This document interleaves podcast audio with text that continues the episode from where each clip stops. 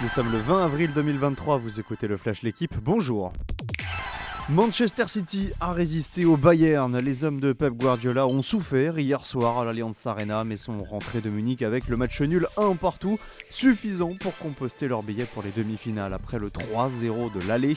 Ouverture du score d'Aland, égalisation sur penalty de Kimmich. Les Citizens affronteront le tenant du titre, le Real Madrid, dans le dernier carré.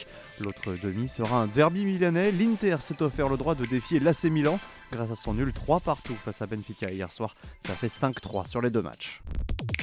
La France est toujours suspendue aux performances de Nice en Ligue Europa Conférence. La lutte à distance avec les Pays-Bas pour le coefficient UEFA se poursuit et le dernier représentant français en Europe cette saison joue sa place dans le dernier carré de la C4 ce soir. Les Aiglons reçoivent Bâle à 21h. À l'aller, les deux formations s'étaient séparées sur un score de parité de partout. En cas de qualification, les Niçois pourraient retrouver la Fiorentina en demi. Où s'arrêtera Tadej Pogacar après Paris-Nice, après le Tour des Flandres, après l'Amstel? Le Slovène a ajouté hier une nouvelle corde à son arc, la flèche wallonne.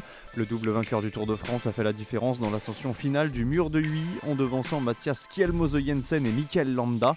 Il tentera de réaliser le triplé ardennais malgré la présence de Remco Evenepoel dimanche sur Liège-Bastogne-Liège, comme Demi Vollering chez les femmes, elle aussi auteur du doublé Amstel Flèche Wallonne.